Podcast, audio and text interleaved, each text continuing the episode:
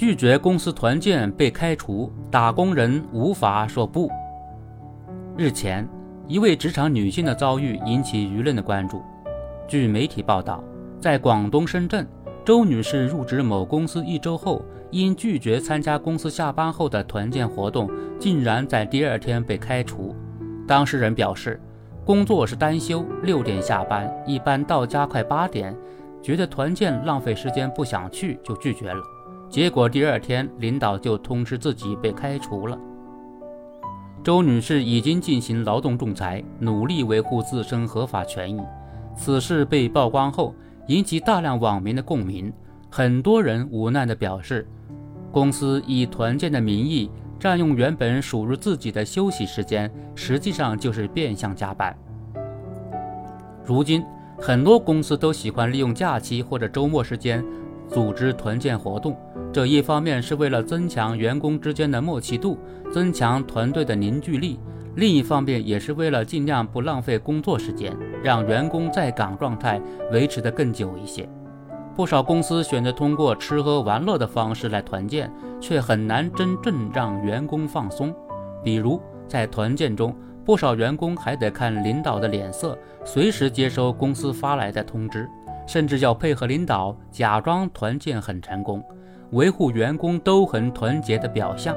可以说，越来越多的团建变味儿了，成了个别领导试图操控员工、培养下属服从意识的手段，而不能真正的起到娱乐放松、凝聚人心的作用。从这个意义上讲，不论是事件中的周女士，还是很多关注此事的网民，都有理由质疑公司团建的合理性。对此产生不满情绪也是很正常的。懂得管理之道的公司领导应该清醒地意识到，如果团建不能发挥应有的作用，不如不搞。如果一味占用员工休息时间，乃至压榨下属，即使能在表面上让人服从，也不可能真正令员工对公司产生认同感和荣誉感，反而会产生相反的效果。从管理学的角度看。不少公司鼓吹的企业文化，尤其是通过团建来构建的企业文化，其实是一把双刃剑。如果用不好，还不如不用。随着如今越来越多打工人权利意识的觉醒，那种变相欺压和伤害员工的公司，不可能赢得员工的心。尤其是在下班后组织的团建，更容易被员工认为是公司希望员工变相加班。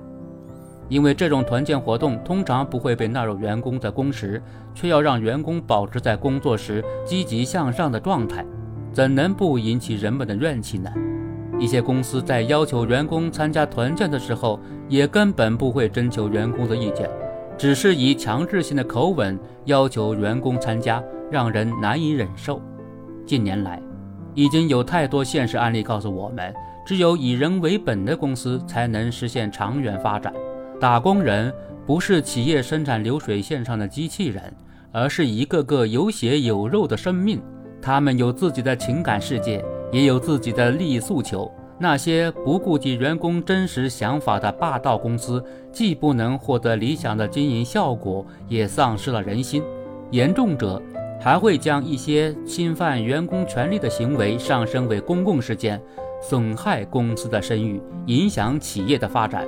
对此，有智慧的公司管理者还需要认真思考团建的合理方式，学会尊重员工、理解下属，真正让团建发挥其本来应有的作用。